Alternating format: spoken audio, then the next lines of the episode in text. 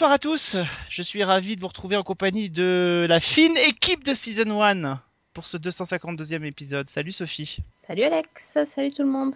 On est de retour pour ce nouveau numéro de cette nouvelle formule de Season 1, beaucoup plus ac- orienté sur euh, le débat, l'échange, et pour nous rejoindre, euh, bah, il est resté là en fait, on lui a gardé, euh, il a gardé le studio pendant une semaine, Euh, il a passé l'aspirateur, passé le balai. Salut Fred Tepper, Salut Alex, salut Sophie. notre petite fan de ménage Salut. de l'équipe, euh, qui est avec nous? On cette fait pas de Devious Mate ce soir.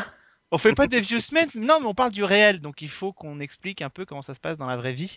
Avec Fred, euh, on parle du réalisme dans les séries. Euh, c'est quelque chose qu'on- dont on entend souvent parler, et notamment, Fred ne me contredira pas, je pense, en parlant de fiction française, où on réclame sans arrêt que les séries françaises soient réalistes. Alors, c'est quoi euh, être réaliste quand on parle de fiction? Euh, Quelle est la différence entre réalisme et crédibilité? Sur quels axes les séries peuvent s'orienter pour, euh, pouvoir refléter finalement la vie? Être un miroir de la vie, comme disait Martin Winkler pour l'un de ses livres. Pour illustrer tout ça, on parlera de la série American Crime, euh, l'une des nouveautés qui fait sensation en, ce- en cette mi-saison. Alors, elle fait sensation beaucoup plus d'ailleurs du côté de la critique que du côté des audiences. Euh, elle a beaucoup de mal au niveau des audiences, mais on va en parler parce que c'est une série, je pense, où il y a beaucoup de choses à dire. Euh, en fin d'émission, on prendra quand même quelques temps pour vous conseiller deux, trois petites choses à voir ces derniers temps si vous n'êtes pas très fanat, par exemple, de American Crime.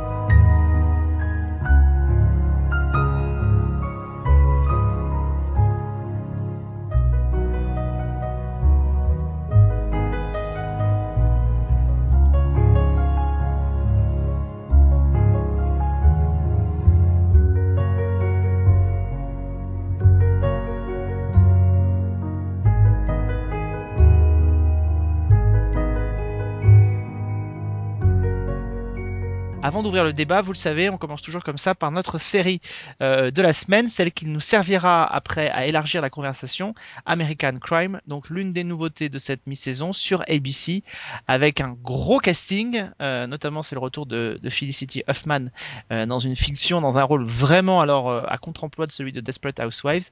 Sophie, American Crime, ça parle de quoi? En fait, c'est une série qui, raconte un crime qui s'est produit dans une toute petite ville euh, des États-Unis.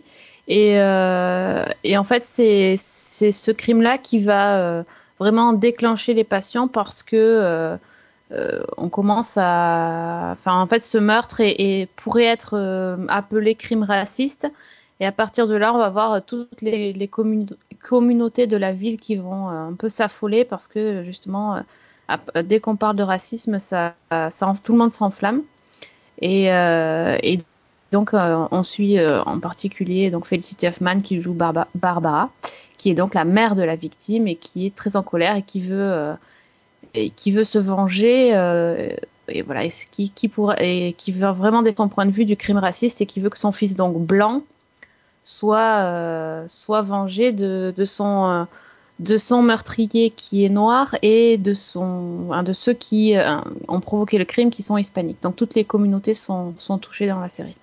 Il y en a pour tout le monde et la série va évidemment dépeindre toutes les étapes, euh, allant certainement, je pense qu'on on peut le, dire sans, trop se mouiller, jusqu'au procès, euh, voilà, et ainsi faire réveiller finalement euh, toutes les tensions de cette. Alors c'est pas vraiment une petite ville d'ailleurs parce que c'est une ville de Californie qui s'appelle Modesto et qui est quand même une ville assez importante en Californie, mais enfin voilà, c'est quand même par ce prisme-là que les choses vont pouvoir se mettre en route. Et effectivement, American Crime arrive à l'heure de des, des, des, des, ratio qu'il y a eu l'année dernière, notamment, euh, euh, j'ai oublié le nom de cette ville, euh, Ferguson, voilà, à l'heure de, Ferguson. Donc cette série-là arrive à, point nommé, j'ai envie de dire, pour, pour aller titiller un petit peu le, la, société américaine, celle de Barack Obama, parce qu'on le rappelle, c'est hyper important par rapport à tout ce qui est dit, à la fois dans la vraie vie et dans, dans cette série. Alors, je vais, pas, je vais plutôt me tourner vers Fred, parce que je pense que si on écoutait la façon dont le pitch a été fait par Sophie, on a déjà une petite idée de ce qu'elle peut penser de la série, moins que je me trompe. Ah, tu vois, j'avais essayé de faire neutre pour le ouais, coup. bah non,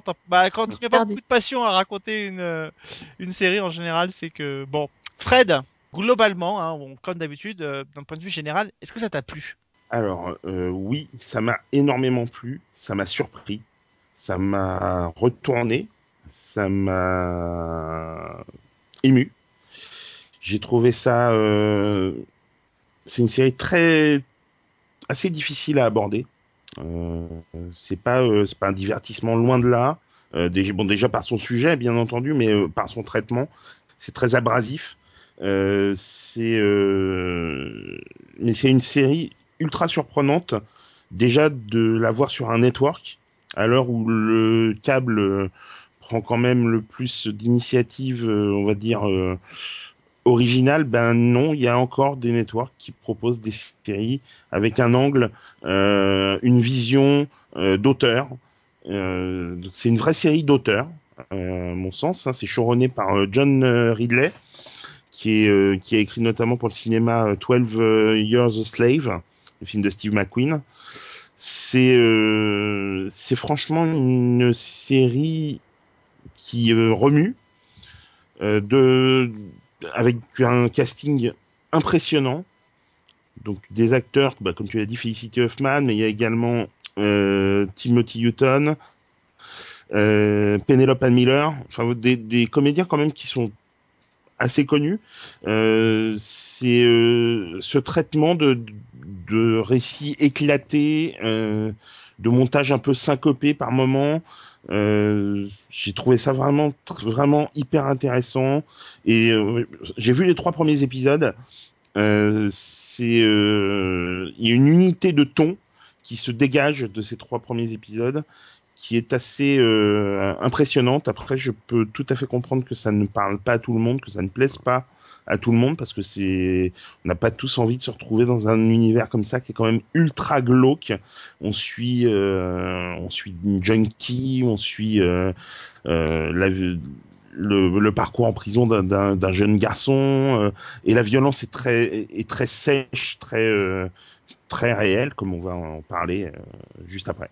Alors, moi, j'ai trouvé que le pilote était assez déstabilisant. Euh, à vrai dire, je m'attendais pas vraiment à voir, euh, à voir ça. C'est- extrêmement noir et déprimant. J'ai été assez déstabilisée par le fait que ça soit très découpé, donc euh, comme l'a expliqué Fred, sur euh, les différents personnages qui, euh, au départ, euh, on voit absolument pas le rapport qu'ils peuvent, euh, peuvent avoir. Ça m'a fait penser à, au film euh, euh, de Robert Altman où euh, à la fin tu, comprends, mais au début tu comprends rien. Et ça m'a fait vraiment ce, ce- ouais shortcuts voilà. Euh, ça m'a vraiment donné cette impression là et le montage syncopé, moi j'ai pas aimé du tout. Ça, enfin j'ai trouvé, euh, c'était tellement euh, comment dire, le sujet et les personnages sont tellement durs que cette façon de filmer très euh, saccadée, ça m'a, ça m'a un peu, euh, ça faisait un peu trop, j'ai trouvé. Euh, ensuite, quand, quand j'ai continué au deuxième épisode, j'ai trouvé ça beaucoup mieux. J'ai réussi à rentrer dans la série et, du coup, les, connexions se sont faites naturellement entre les personnages. C'est pas forcé. Et là, je dois dire que je commence à beaucoup aimer. Ah bah voilà, tu vois, Donc, tu ça- je trompé. rentre progressivement. Ouais, tu vois. Arnaqueuse Ah, tu l'as fait exprès. tu l'as fait exprès.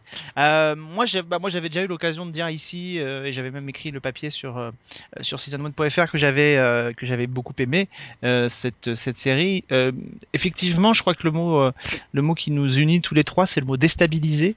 La première fois qu'on qu'on rentre dans cette série, on est déstabilisé, non pas par, déjà par le propos, mais aussi certainement par la forme de cette série, qui se rapproche effectivement assez fortement des séries du câble. Euh, dans son ton, dans son propos, dans sa façon de faire. Je crois que la seule chose qui la rapproche du network, c'est peut-être son casting, euh, où on, axe quand même sur des, des, des personnalités assez connues et assez identifiées par, euh, par le public. Mais, euh, mais c'est peut-être la seule chose. C'est vrai qu'il y y a un parti pris de montrer euh, de manière assez crue tout ce qui se passe à Modesto, tout ce qui se passe autour de ce crime, de décrire toutes les communautés et surtout de regarder un petit peu tout ce qui se passe de chaque côté. C'est-à-dire que euh, la série n'épouse pas euh, forcément uniquement le- l'angle de la justice ou uniquement l'angle des policiers, des victimes, des coupables. Elle brasse un peu tous ces, tous ces angles-là et c'est ça qui du coup fait qu'on va accrocher à la série ou qu'on va pas y accrocher. Parce que je pense qu'effectivement, cette espèce de brassage, cette espèce de yo-yo qu'il y a dans, sur chacun des points de vue, euh, où en plus on nous montre chacun de ces points de vue de manière très différente, c'est-à-dire que euh, les gens qui sont les victimes sont pas forcément les gens euh, qui nous apparaissent à première vue les plus sympathiques, et, et même cette histoire entre donc ce, le, le Black qui est arrêté pour le meurtre euh, de ce de ce jeune euh, de ce jeune blanc et euh, de l'agression de sa copine et la façon dont ce type-là gère son histoire d'amour avec la junkie dont parlait Fred nous est montré aussi par moments sous l'angle un peu de la de l'histoire d'amour à laquelle on veut donner un petit peu d'épaisseur, etc. Donc c'est assez déstabilisant parce qu'on est brassé sans arrêt d'un côté et de l'autre et à l'intérieur de chacun des, des points de vue on nous en montre encore d'autres. Dès le premier épisode, on a tout ça qui nous est balancé un peu dans la figure, et je pense qu'effectivement c'est assez déstabilisant d'avoir tous ces points de vue qui nous sont balancés en pleine en plein visage. Oui, en plus c'est une série qui est vraiment, euh, je trouve très exigeante. Euh, c'est pas le, genre de série que tu regardes à moitié. Faut vraiment suivre ce qui se passe. Faut être vraiment euh, aux aguets parce qu'il y a plein plein de choses qui sont qui sont dites, euh, qui sont montrées. C'est euh, euh, ouais, c'est très très fort. Vraiment, je, moi ça m'a notamment le pilote. Alors j'ai beaucoup beaucoup aimé le 2 et le 3 mais le pilote m'a vraiment retourné parce que je m'attendais absolument pas à ça. Euh, après, on sait un peu plus euh, ce vers quoi on, va aller, mais euh, vraiment le pilote et j'ai été trouvé vraiment remarquable parce que il y a toute une euh, une palette de sentiments qui sont vraiment euh, distillés et c'est c'est assez impressionnant. Pardon, je te rejoins sur le côté des... Sur, en fait, on s'attend à une enquête policière. On est Mm. habitué maintenant aux séries policières, c'est vrai. Puis le titre, euh, euh, bon, voilà, ça, ça par- il parle de lui-même. Et en fait, on n'a pas ça. En policière, parce que finalement, dès le pilote, on, on sait qui est le tueur. euh, le, le meurtre est, est pas montré, on voit rien. on voit Enfin, on, on- on apprend, enfin, la série commence à l'annonce du décès du, je- du jeune homme et, euh, et en fait, l'enquête policière ne dure que très peu. Ce qu'on va nous montrer, c'est les, conséquences du meurtre et comment chaque personne qui est impliquée va le vivre. Donc, c'est pas du tout ce à quoi tu t'attends quand tu vois un truc American Crime. Non, c'est vrai, c'est vrai, et c'est vrai que en même temps, moi, ça m'a fait penser euh, l'appellation, le, titre euh, euh, qui claque m'a fait penser à certains films euh, euh, comme American History X ou, euh, des choses comme ça, c'est-à-dire des, des, choses qui vont ausculter vraiment au plus profond euh, tous les mots MAUX de, de la société américaine. Et c'est vrai que euh, dès le départ, quand le projet est arrivé et qu'on l'a vu arriver au, au Upfront l'année dernière, il y avait quelque chose de bizarre, on savait pas trop ce qu'on allait avoir.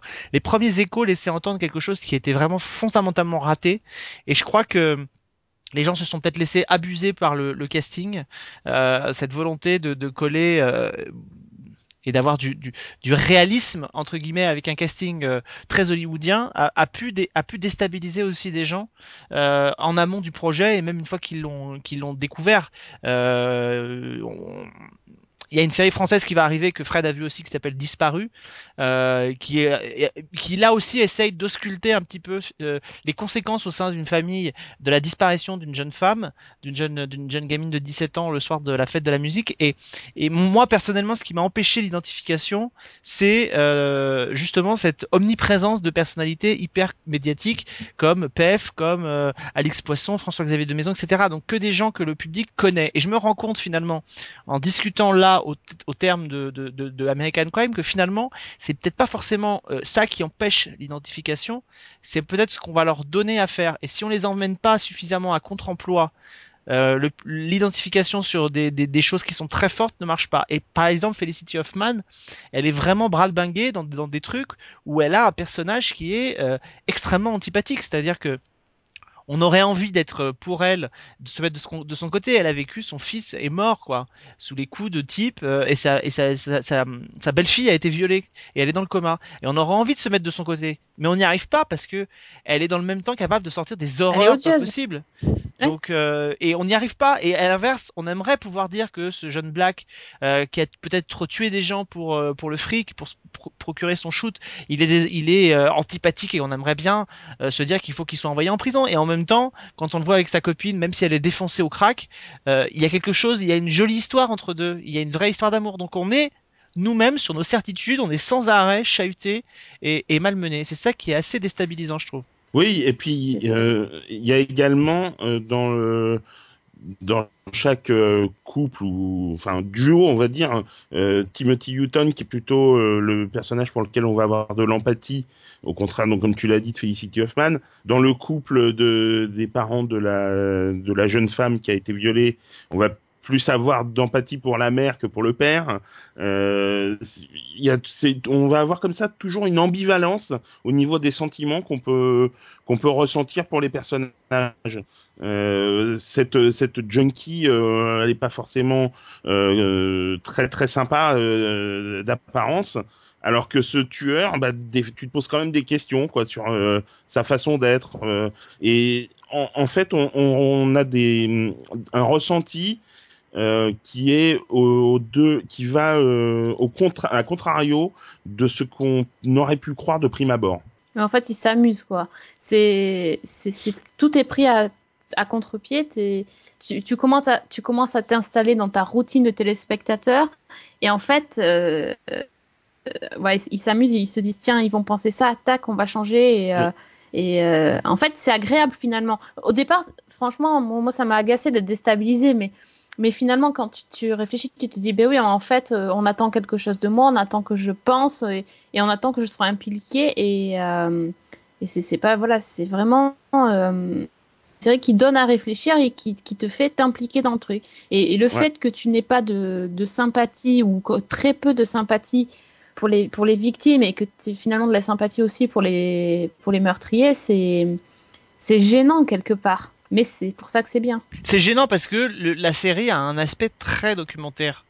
Euh, c'est ça aussi parce que fondamentalement, on n'est pas gêné d'avoir de la sympathie pour Dexter, par exemple, Mm. parce qu'on sait qu'on a vraiment affaire à un personnage sériel euh, qui pousse effectivement le curseur euh, assez loin. Euh, on, on sent qu'on est dans une fiction. Quand on est dans American Crime, alors on sait que c'est une fiction, bien entendu, mais euh, tout le, le- le décor et tout le cadre dans lequel on, nous- on nous plonge nous fait nous interroger parce qu'on a l'impression de voir des fictions euh, quasiment documentaires, presque du docu-fiction, quoi. C'est c'est quelque chose d'assez euh, d'assez perturbant aussi parce que parce que on, on voit qu'on n'est pas dans le même type de fiction, on voit qu'on n'est pas dans du divertissement, on voit qu'on s'amuse pas, on voit que voilà, on voit qu'on va être euh, on va on va nous sortir de notre zone de confort comme tu le disais de spectateur et qu'on va nous emmener dans des endroits euh, dans lesquels en tout cas notre euh, psyché n'est pas habitué quand il, a, quand il est sur des, sur des networks. On aurait été sur euh, AMC ou sur HBO, on n'aurait peut-être pas été déstabilisé comme ça, mais là c'est vrai que on s'y attend pas. C'est comme quand on découvre Hannibal euh, dans un autre registre pour la première fois. On, on s'attend tellement pas à voir ça que dès qu'il y a des choses comme ça qui sont tentées, qui sont un peu différentes, c'est pas inintéressant. Alors après, c'est vrai qu'on voit qu'au niveau des audiences, ça a beaucoup de mal. Parce que peut-être là, pour le coup, là, il y a une trop grande déstabilisation des téléspectateurs américains, mais, mais, c'est bien qu'une chaîne comme ABC ait, tenté ce genre de pari, parce que il y, a des, y a des scènes qui sont absolument incroyables dans cette série. Moi, je, je repense à la scène où justement euh, Timothy Hutton euh, apprend la mort de son fils dans le pilote. Euh, Il y, a, une scène, cette scène, elle est en deux temps. La, la scène où il, il est face aux flics et il intériorise tout, et la scène où il hurle de son désespoir quand il est seul dans les Mhm. toilettes. Mm, C'est mm. une scène qui est, qui est bouleversante et qui est, qui est assez forte. Donc, euh, donc c'est vraiment, vraiment fort comme, euh, comme sentiment qu'on ressent quand on regarde cette série. Oui, il y a- il y, a une- scène qui est vraiment, euh, vraiment forte en, en termes de violence. C'est cette scène où le, on voit le jeune hispanique qui, qui- qui va rentrer dans la prison et qui, qui, reçoit un, qui reçoit un coup de poing. Il a le visage qui vient se fracasser contre un mur. Il y a un, Ouais. un geyser de sang qui, est, qui sort de sa bouche et qu'on qu'on voit en gros plan. quoi. C'est vraiment une série où visuellement on, on ne nous ménage pas, où il y a vraiment une violence graphique qui est très, euh, très prégnante à l'écran. Euh, pareil, quand on voit euh, la junkie errer dans la ville, elle est, elle est crade, elle est euh, vraiment euh, hi- hi- hirsute.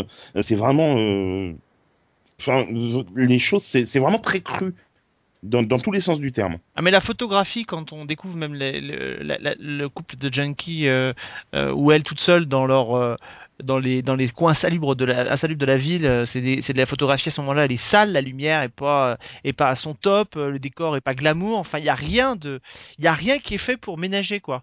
Euh, alors on n'est pas dans du trash, on n'est pas dans de l'irrévérencieux, mais on est dans quelque chose en tout cas qui bouscule les lignes et où on voit clairement une chaîne comme ABC qui est une chaîne hyper commerciale en plus qui a la réputation d'être une chaîne familiale qui s'engage dans une direction qui est euh, à se rapprocher finalement de, des exigences du, du câble et euh, voilà pour concurrencer le câble il- c'est bien que le network aille sur ce terrain-là et fasse quelque chose qui est peut-être plus cru je crois que c'est ça qui caractérise vraiment bien American Crime c'est son côté un peu plus cru et un peu plus euh, oui qui nous fait comme l'a dit très bien Sophie au début comme nous fait sortir vraiment de notre zone de confort et nous et nous chahute Et c'est cru aussi dans le langage, euh, parce que justement, euh, le, le fait d'aborder le, le racisme de cette façon-là, c'est c'est assez frontal. Et en général, c'est un sujet hyper tabou, hyper sensible. Euh, par exemple, quand c'est abordé dans les séries, le mot racisme n'est même pas utilisé. On te fait comprendre qu'il est question de racisme, mais on ne te dit pas forcément le mot. Et, euh, là, c'est bien, enfin, c'est utilisé plusieurs fois. On- on ressent vraiment, euh, euh, vers le personnage de Felicity Huffman, on ressent sa, euh, vraiment sa, haine. Et, bon, moi, j'ai vraiment envie de savoir comment ils vont s'en sortir avec cette histoire de racisme. Jusqu'où ça peut aller? Je pense qu'ils peuvent aller assez loin. euh. Il y a quand même, euh, sur les 11 épisodes qu'il va y avoir, euh, on n'a vu que le début, là. on est que sur le début ouais tout à fait il y a encore beaucoup de choses Donc, sur le procès, ils peuvent sortir des trucs, peut-être. beaucoup plus forte encore et beaucoup plus retors. Euh, je mentionnais tout à l'heure le, le fait que la série euh, lorgnait un peu du côté du, du documentaire. Euh, Est-ce que c'est le fait que American Crime joue sur une forme et une dose de réalisme euh, vraiment très prononcée euh, qui en fait un projet intéressant Parce que c'est vrai que euh, dans l'absolu, euh, un crime racial, on pourrait l'avoir dans n'importe quelle euh, dans n'importe quelle série, j'ai envie de dire. Est-ce que c'est ça? Est-ce que c'est cette dose de réalisme qui fait que la série et le projet devient du coup hyper intéressant et hyper devient une espèce de catalyseur de ce qui se passe dans la société américaine? Je citais Ferguson, on aurait pu penser aussi aux événements à New York, etc. Est-ce que c'est ça qui en fait un, un élément important, Fred? Moi, je trouve pas. Quitte à, à plomber le débat d'en- d'entrée. Non, mais je te remercie, oui, c'est sympa. Ça me fait plaisir. Euh, non, je trouve pas que ce soit le réalisme qui rende cette, cette part de réalisme qui, qui rend la série intéressante. C'est vraiment le traitement qui est apporté. Euh, c'est vraiment le, la finesse euh, qu'il y a dans l'écriture. Euh, après, la, le réalisme nous, nous- c'est ce qui choque peut-être. Euh, mais euh, est-ce que ce qui nous choque quand, quand tu parlais quand vous parliez de zone de confort de téléspectateurs, euh, c'est peut-être euh, là que le réalisme euh, est important et, et nous nous sort de nos habitudes. Mais euh, non, je, je trouve pas que c'est ce qui rend de la série plus passionnante, plus intéressante. Vraiment l'écriture, le montage, pour moi c'est un ensemble de choses. Mais tu penses pas que le réalisme, c'est quand même ce qui fait que euh, on reste accroché, enfin, ou enfin, qu'on qu'on zappe pas directement, tu vois ce que je veux dire? C'est c'est tellement, euh, c'est tellement différent euh, de, de ce- des images lisses et de tout ce qu'on peut voir ailleurs que moi je trouve justement que le réalisme de la série nous nous scotche. Alors on peut aimer ou pas aimer, mais en tout cas ça laisse pas indifférent, quoi. Tu vois, t'es es obligé de regarder un peu pour. euh, Je suis entièrement d'accord avec toi. Euh, ça, ça nous scotche, ça nous bouscule, mais euh, est-ce que c'est de par ce réalisme-là ou de par le traitement qui est apporté à la série? Moi, j'aurais tendance à dire que c'est euh, euh, voilà que c'est sans, sans doute un, un ensemble de choses. Ce n'est pas Ouais. uniquement parce que c'est une série qui a un, un thème réaliste, un environnement qui qui laisse à penser. Oui, mais est- c'est ça le traitement de la série, c'est justement de pas vouloir. mais pas, forcer. mais pas uniquement, c'est également un, tra- un traitement graphique. Et le, le traitement graphique, il n'a absolument euh, rien de, de réaliste quand tu quand tu vois les. euh, Enfin, pour moi, c'est pas c'est pas le c'est pas le cœur de la série. hein.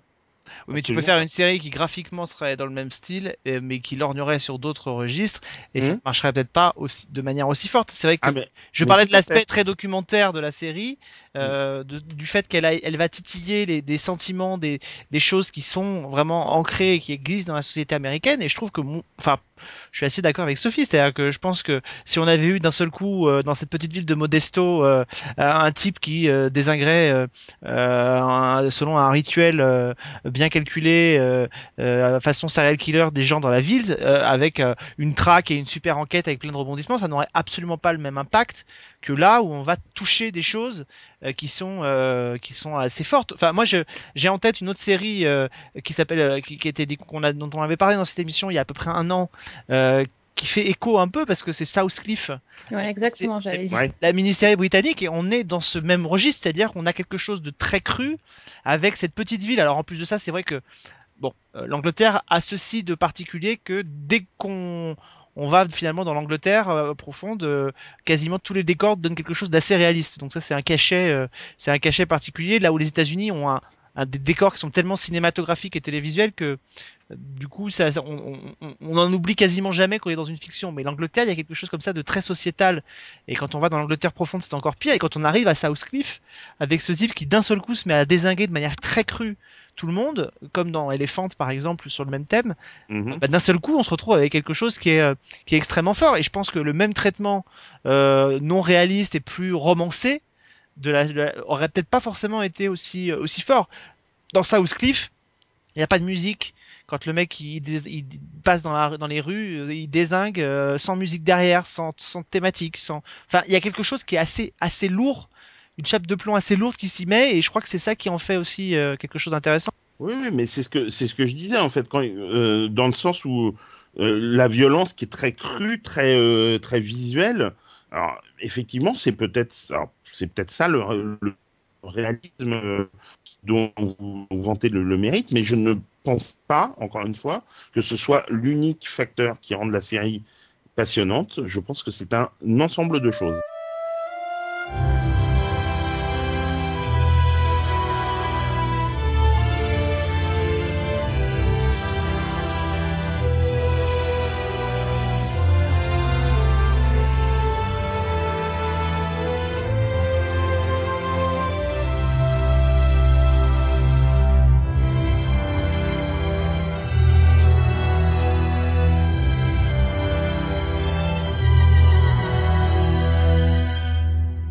Sophie, pour euh, élargir un peu le débat, est-ce que c'est primordial qu'une série soit réaliste?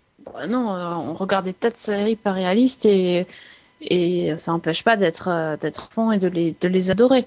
C'est c'est juste que c'est des séries différentes et euh, moi je trouve que les séries, les séries réalistes, c'est plus difficile de, de les oublier et c'est plus difficile de passer à côté, euh, enfin ou de les de les zapper. Par exemple, tu regardes, euh, euh, je sais moi, tu regardes euh, Glee, tu vois, tu peux zapper tu peux le zapper direct parce que tu soit t'aimes, soit t'aimes pas, mais ça, ça te, c'est pas réaliste, donc ça te, ça, ça, ça t'implique pas. Euh, par contre, enfin, moi, enfin, je pour moi, je tombe sur un épisode de, euh, de New York Police Blues, par exemple, NYPD Blue, je, je peux pas zapper. Et pourtant, je suis pas fan de la série, j'ai pas vu euh, les saisons, mais pas le truc. Et en fait, j'ai l'impression qu'on me, qu'on m'attrape et que je suis, qu'on me tire à l'écran et puis que je regarde et puis je scotche quoi. C'est, assez, j'ai un rapport particulier avec ça peut-être, mais euh, j'ai, l'impression qu'on, qu'on- presque on me force à regarder parce que, enfin, ou on me force pas vraiment, mais euh, ça me, j'ai l'impression d'être euh, impliquée dans le truc quoi. Moi, non, ben, comme dit Sophie, c'est pas obligatoire qu'une série soit réaliste. Non, euh, X-Files, on, on regarde pas, donc euh, euh, c'est juste un exemple, hein, mais euh, euh, non, c'est pas pas une obligation. Après, euh, on dit souvent la réalité dépasse la fiction, donc une série réaliste aura forcément euh, tendance à marquer plus le téléspectateur parce que peut-être qu'il y aura aussi euh, une une possibilité d'identification, peut-être pas au personnage, mais peut-être au sujet, peut-être au, traitement, peut-être à, l'environnement, euh, quelque chose qui va euh, rappeler au téléspectateur ce qu'il peut côtoyer, ce qu'il peut vivre. Et euh, je pense que les séries qui donc ont un environnement plus réaliste, bah, peut-être que ça va plus toucher, plus marquer, émotionnellement en tous les cas. Après, on peut, euh, on peut tout à fait avoir une série qui ne soit pas réaliste euh, et que ce soit euh, sa série préférée. Dans l'ouvrage participatif euh, dirigé par Sarah euh, Sépulcre, je ne sais pas si vous l'avez lu, qui s'appelle Décoder les séries télé, euh, il y a justement un, chapitre sur séries télévisées et réalité, et elle dit quelque chose qui est assez finalement intéressant. Elle dit que le but d'une série télé est de déployer et de développer un univers fictionnel, c'est-à-dire un univers imaginaire dont les personnages ne peuvent pas être rencontrés dans la réalité et qui n'existe que le temps de notre participation à cet univers fictionnel. Cependant, on peut dire et on dit fréquemment que cet univers fictionnel touche à notre réalité, qu'il ressemble, fait penser euh, à quelque chose, évoque certains aspects de la réalité concrète. Euh, étudier le lien d'une série télé entre, avec la réalité en ce sens consiste à décrire comment un récit sériel parvient à évoquer un aspect de la réalité. Finalement, est-ce que euh, les séries télé qui marchent sont les seules séries télé qui font appel d'une manière ou d'une autre à la réalité dans laquelle nous on vit?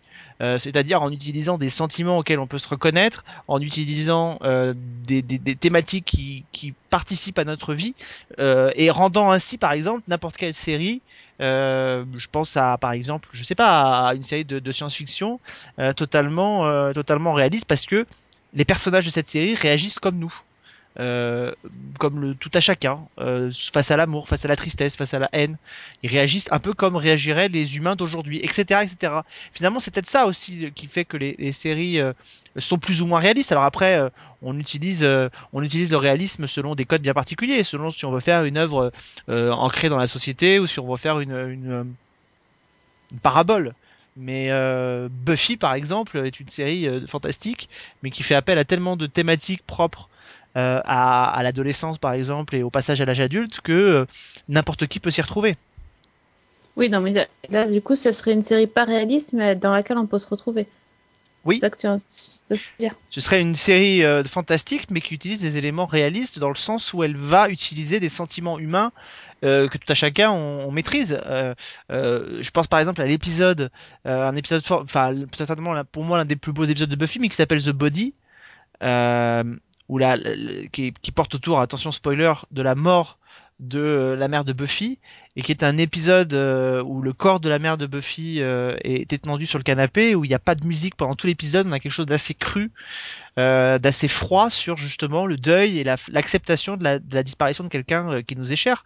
Donc on n'a pas besoin là d'être dans un univers ok c'est un univers dans lequel il y a des cyborgs des, des vampires des, des, des diables etc mais les personnages réagissent comme moi je réagirais si euh, euh, je perdais mon, mon père ou ma mère et que euh, je, je dois gérer ça. Donc c'est ça aussi qui est hyper intéressant. t'as t'as trouvé l'exemple parfait.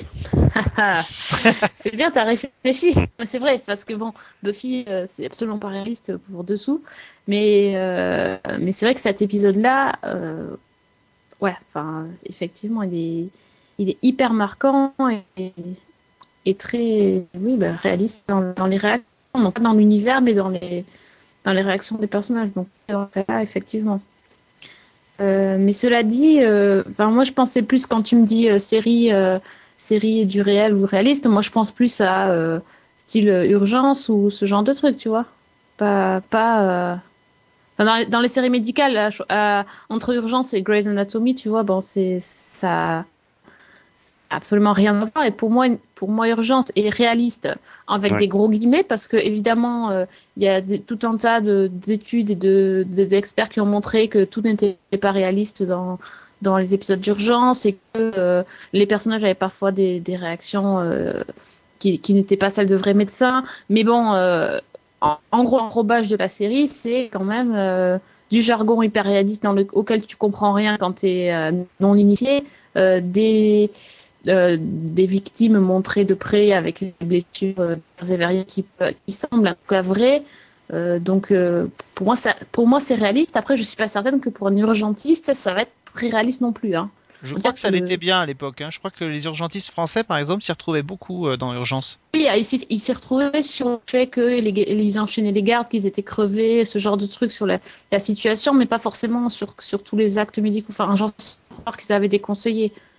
Mm. Donc euh, les conseillers devaient aussi être là pour, euh, pour faire en sorte qu'il n'y ait pas de grosses bourdes, quoi. Je, je voudrais juste vous, vous donner un autre, euh, deux autres petits passages justement de ce, ce chapitre sur euh, les séries télé et la réalité qui est dans le livre euh, Déc- Décoder les séries télé que je vous conseille parce qu'il est vraiment très très bien.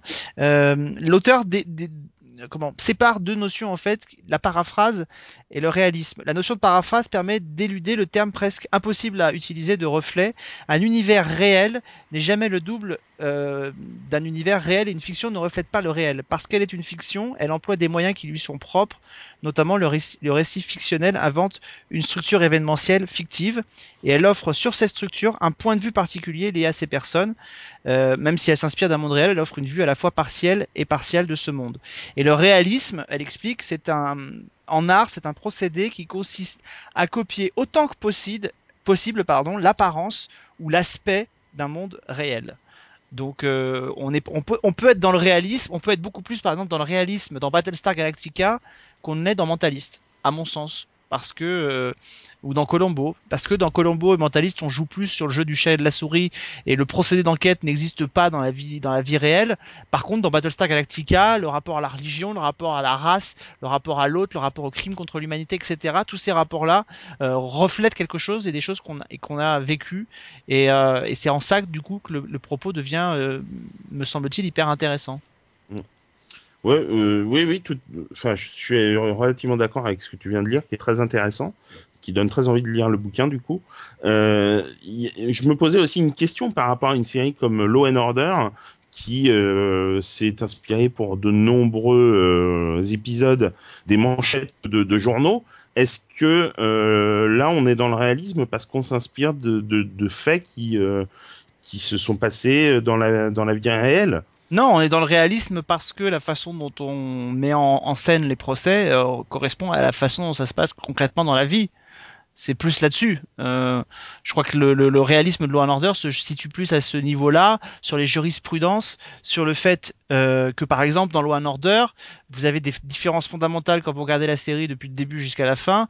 Euh, dans l'État de New York, où la peine de mort a été euh, en cours, a été retirée, puis restaurée, etc. Donc, euh, par exemple, ça, ça influe directement sur les jugements qui sont portés et qui sont et dans les plaidoiries des avocats ou des ou des ou des procureurs. Voilà, parce que là, ça épouse la réalité. À Là, ce ça épouse la réalité, exactement. Mais, mais en même temps, l'objet sériel en lui-même euh, est un objet qui, euh, comment, qui épouse la réalité dans le sens où, euh, notamment aux États-Unis, c'est encore plus vrai, euh, la diffusion d'une série épouse le calendrier de la vie réelle dans laquelle on est, et on retrouve à l'intérieur de cette série des éléments de la vie, c'est-à-dire les fêtes euh, de fin d'année, euh, Thanksgiving, Halloween, euh, euh, l'é- l'été, etc. Le spring break aussi. Enfin voilà. Donc, donc, Plus belle la vie est une série réaliste. Non, c'est une série qui qui veut être dans le réel. D'accord. C'est-à-dire qu'elle elle, elle, est- elle n'est pas réaliste parce qu'elle utilise des, des, des- et comme n'importe quelle soap d'ailleurs, mais elle utilise des termes et des, et des arches narratives qui sont vraiment purement de la fiction et du romancé, qui ne racontent pas la vie de quelqu'un qui existe par exemple. Mais la vie, la, la, la vie de plus belle la vie euh, existe dans le monde dans lequel on est. C'est-à-dire que euh, euh, quand euh, vous avez les émeutes en banlieue en 2005, euh, on retrouve ces arches dans Plus belle la vie. En les, les attentats de 2015. les attentats de 2015 de Charlie Hebdo sont mentionnés dans Plus belle la vie. Il y a eu une réactivité assez forte. Quand le mariage pour tous est promulgué, le personnage de Thomas Marcy épouse son compagnon. En 2007, on a tourné à la fois un épisode dans lequel Ségolène Royal gagnait, dans l'autre Nicolas Sarkozy pour épouser le réel. Donc voilà. Donc l'histoire, elle, est fictionnelle, mais elle, intervient dans un monde qui lui est un monde réaliste. Et je crois que voilà. Donc euh, c'est en ça que Plus belle la vie joue sur le réel. Elle n'est pas réaliste, elle joue sur le réel. Enfin pour moi. Comme d'ailleurs beaucoup de soap. Comme d'ailleurs beaucoup de soap ou comme euh, beaucoup de séries. Mais c'est vrai qu'en en ayant une diffusion qui colle au calendrier euh, de vie de tout à chacun, les séries télé deviennent un objet du, réel finalement, même si selon les, les, les- les schémas et selon les, les genres, euh, elles s'en éloignent beaucoup. Euh, c'est certain qu'est-ce qu'il y a beaucoup de réel dans, dans une sitcom euh, euh, comme Two Broke Girl par exemple ou comme The Crazy Ones, je sais pas. Mais euh, mais Ah. par Par exemple, tu avais Modern Family au départ qui, euh, tentait le, le, le coup du documentaire aussi pour faire réel. le Ouais, Ça, ça mockumentary, pouvait être ça. Enfin, The le Office par exemple. qui- qui- Ouais, Ouais, ou The The Office, Office, ouais. The Office qui Il fait pas, il fait pas ça dans sa première saison. I was screaming into the canyon at the moment of my death. The echo I created, I lasted my last breath. My voice, it made an avalanche and buried a man I never knew. And when he died, his widow bride met your daddy, and they only one thing to do, and that's be the way that I am, and then sink back into the ocean. I have only one thing to do, and that's be the wave that I am, and then sink back into the ocean. I have only one thing to do, and that's be the wave that I am, and then sink back into the ocean. Back into the ocean. Sink back into the ocean. Sink back into the ocean. Sink back into the ocean. Sink back into the ocean. Sink back into the ocean.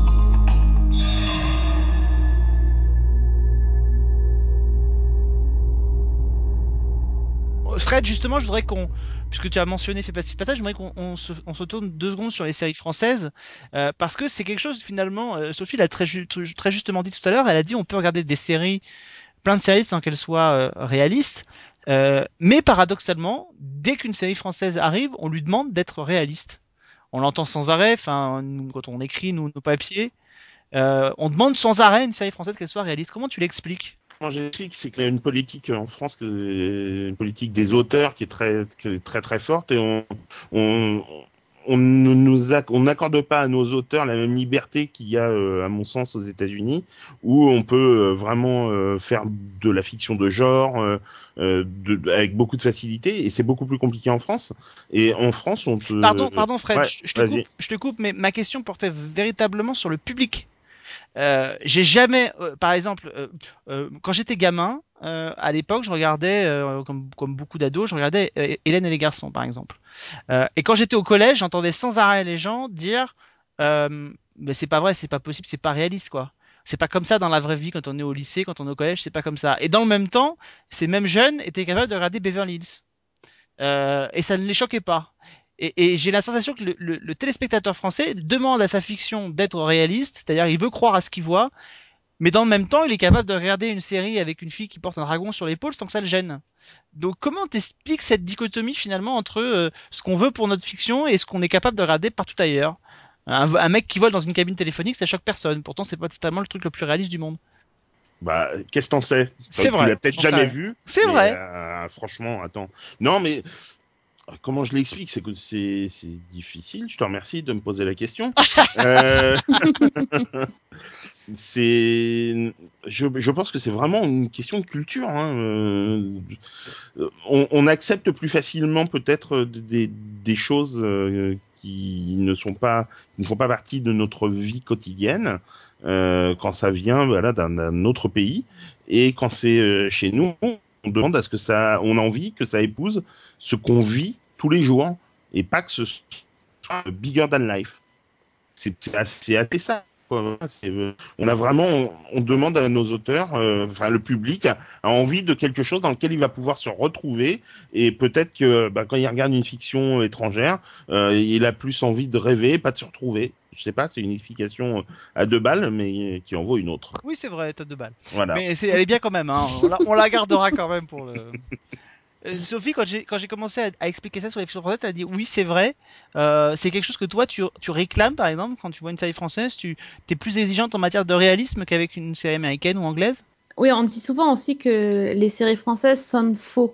C'est pas forcément un manque de réalisme, mais en par exemple, euh, je pense qu'on est, on est plus indulgent avec une série étrangère parce que là, là c'est pas notre langue et tu, tu perds à la traduction, tu, tu vas, tu vas faire des choses.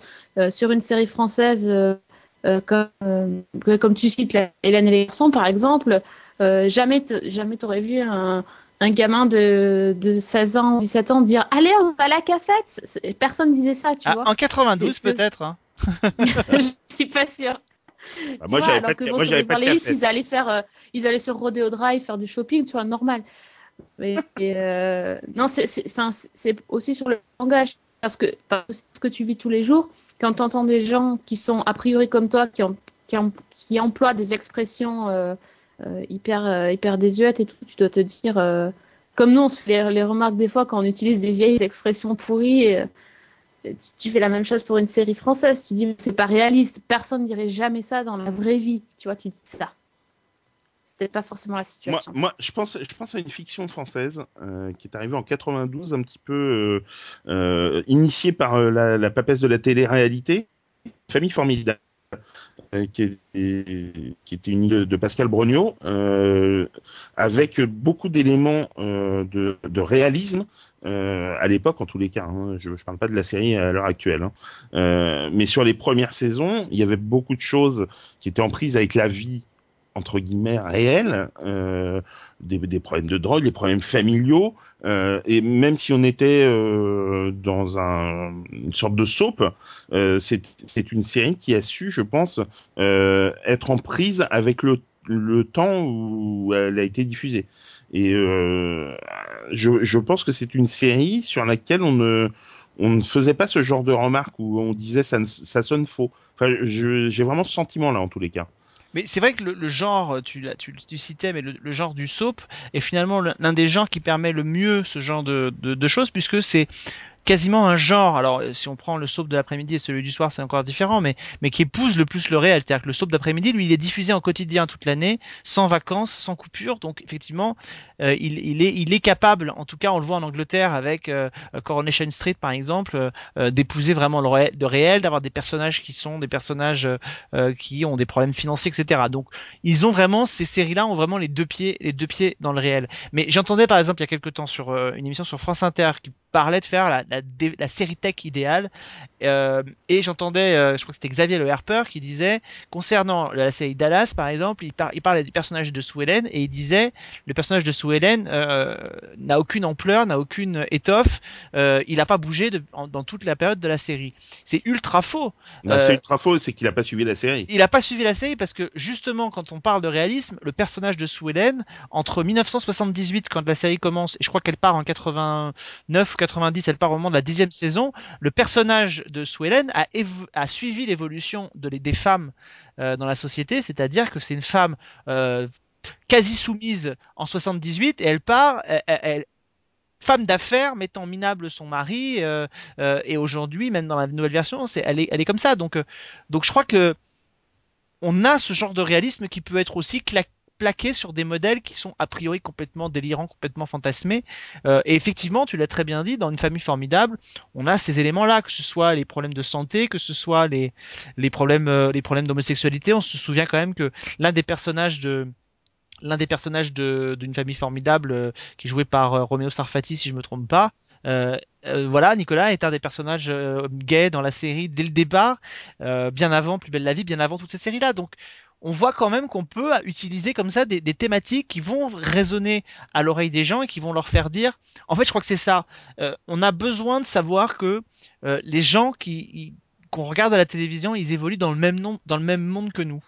Euh, par exemple, c'est tout bête, mais je pense que l'élément réaliste, entre guillemets, fait- quand on fait pas une série réaliste, mais par exemple de The Big Bang Theory, c'est qu'on a l'impression effectivement que les, geeks de cette série, ils évoluent dans le même monde que nous, ils ont des références à des séries, à des films qu'on connaît, Euh, voilà. Et ben ça c'est hyper important. Et c'est souvent nous ce qu'on a chez nous qui est un peu problématique, c'est que comme nos séries mettent beaucoup de temps à se construire entre le moment où elles sont le tournage démarre et le moment où elles sont diffusées, on peut pas faire de, de réalisme. Même une série comme Engrenage par exemple, euh, quand la saison 4 est diffusée, je crois qu'elle est diffusée au début du mandat de, de Hollande, et c'est encore Sarkozy qui est en photo dans les commissariats de police. Fondamentalement, C'est ce que j'allais dire, c'est ça, en temps de changer de président et tout, quoi. C'est ça le problème, tu vois. Et, et ça, c'est malgré le côté ultra réaliste et ultra cru que peut avoir Engrenage par moment, bah, ce, ce calendrier qui fait qu'on met beaucoup de temps à produire de la fiction fait que à un moment donné, on n'est pas totalement dans le réel. Donc on essaie de parler de choses. Et moi, c'est une discussion que j'avais eue avec eux parce que dans la saison 4, on parle notamment des centres de, de détention euh, fermés pour les pour les clandestins, etc. Et je leur disais, mais euh, ok, vous avez du bol. Le ministre de l'Intérieur, c'est Emmanuel Valls. Il a une politique qui est pas très différente d'un gouvernement de droite. Mais si la politique, elle avait fondamentalement changé en arrivant avec euh, François Hollande au pouvoir, Engrenage prenait le risque d'être un peu à côté de la plaque. Bah, en fait, ce sont des séries qui sont ancrées dans leur euh, période de production et pas dans leur période de diffusion. C'est la différence avec les séries américaines, Voilà, exactement. qui elles sont en flux tendu en permanence et permettent euh, et permettre de véritablement parler de choses qu'on vit au, au moment T.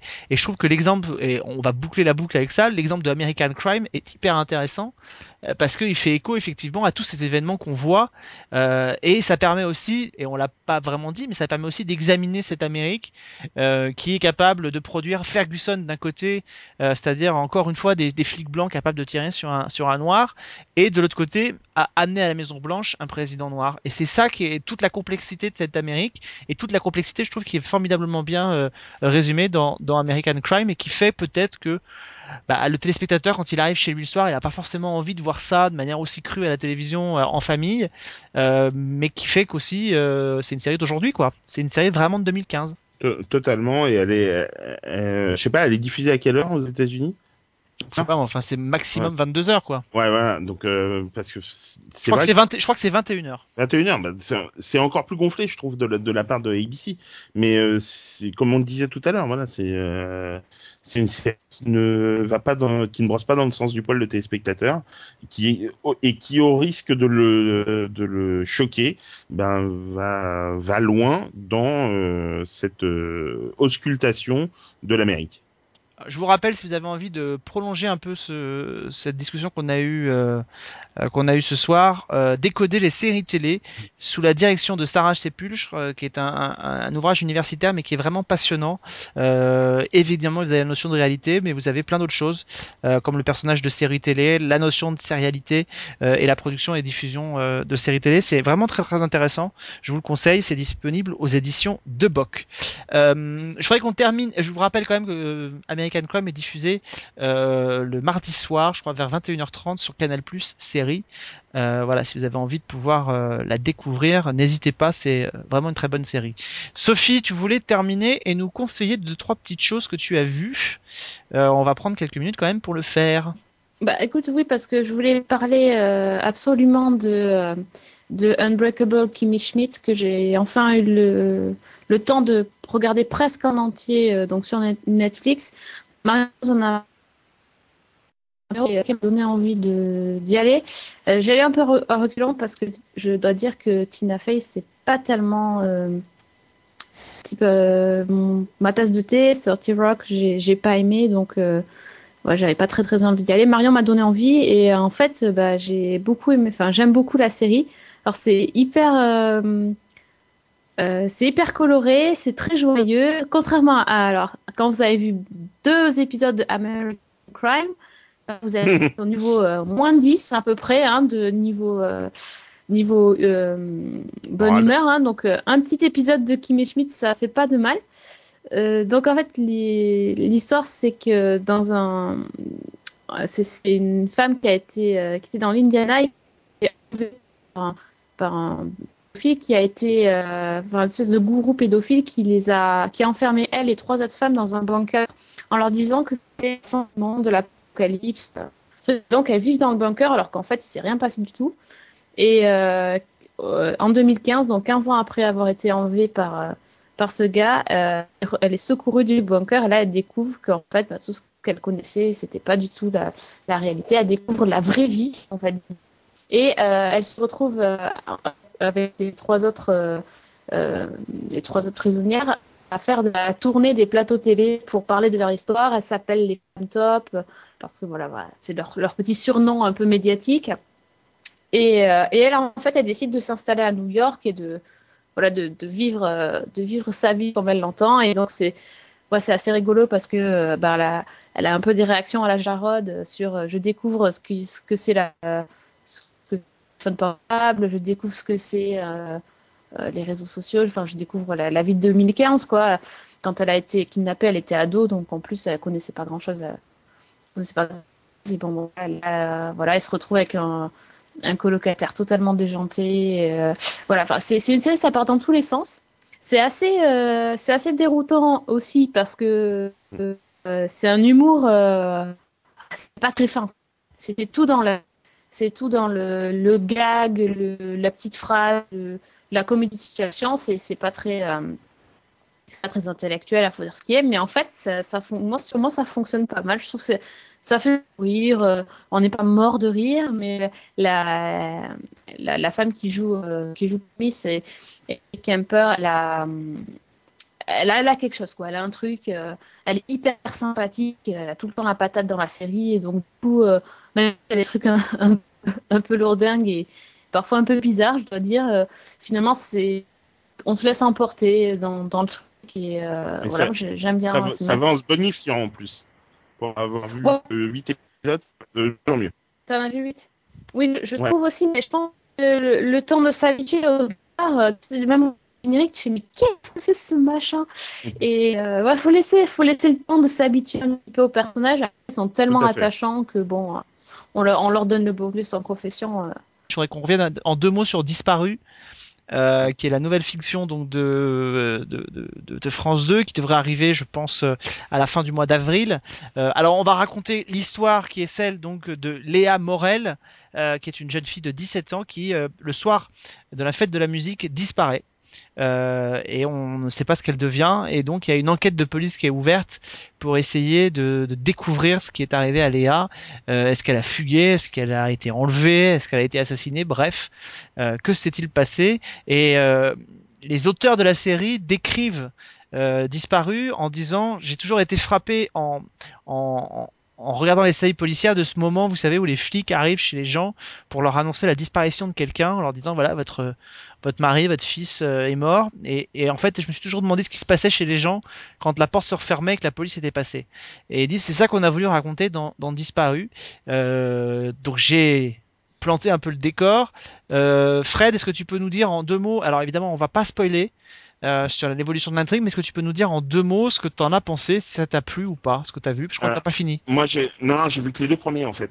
Euh, j'ai vu que les deux premiers pour l'instant. J'ai trouvé le premier épisode plutôt efficace, euh, pas mal fait. Il y a une belle distribution. Euh, tu l'as dit tout à l'heure, hein, PF, François-Xavier de Maison, Alix Poisson, Laurent Bateau, une belle, une belle distrib. Euh, par contre, euh, c'est un, c'est censé être un suspense et je trouve que le, dans le deuxième épisode, le suspense est déjà pas très très présent, ce qui est un petit peu dommageable à mon sens.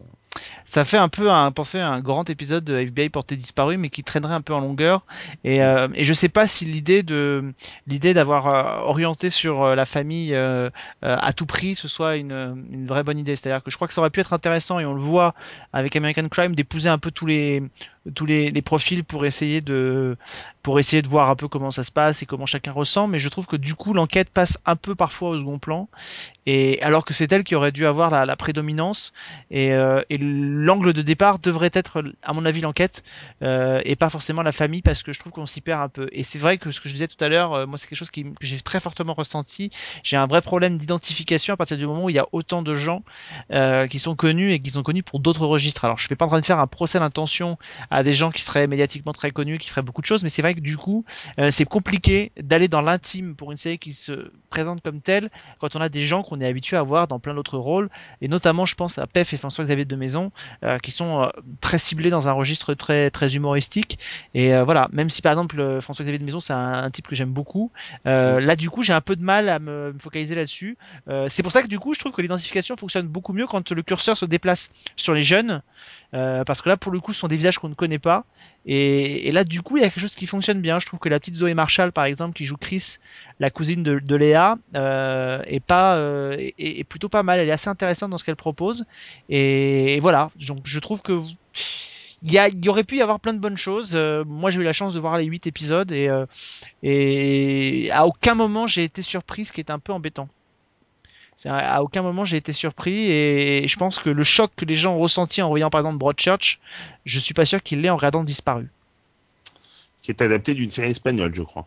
qui est adapté d'une série espagnole. Alors justement, on a eu un, discours très étonnant dans le, dans lors de la rencontre presse. Euh, J'ai envie de, terminer là-dessus parce que ça, j'ai toujours trouvé ça très, très étonnant comme façon de faire. Euh, ils ont dit donc on a adapté une série euh, espagnole donc que personne ne connaît. On a retiré, c'est une série qui a pas très bien marché d'ailleurs quand elle a été diffusée. On a retiré finalement beaucoup de choses de la série d'origine. Et, on a gardé, euh, on a gardé la, une fille qui disparaît. On a juste envie de dire, mais pourquoi vous avez acheté un format euh, si c'est pour finalement tout retirer?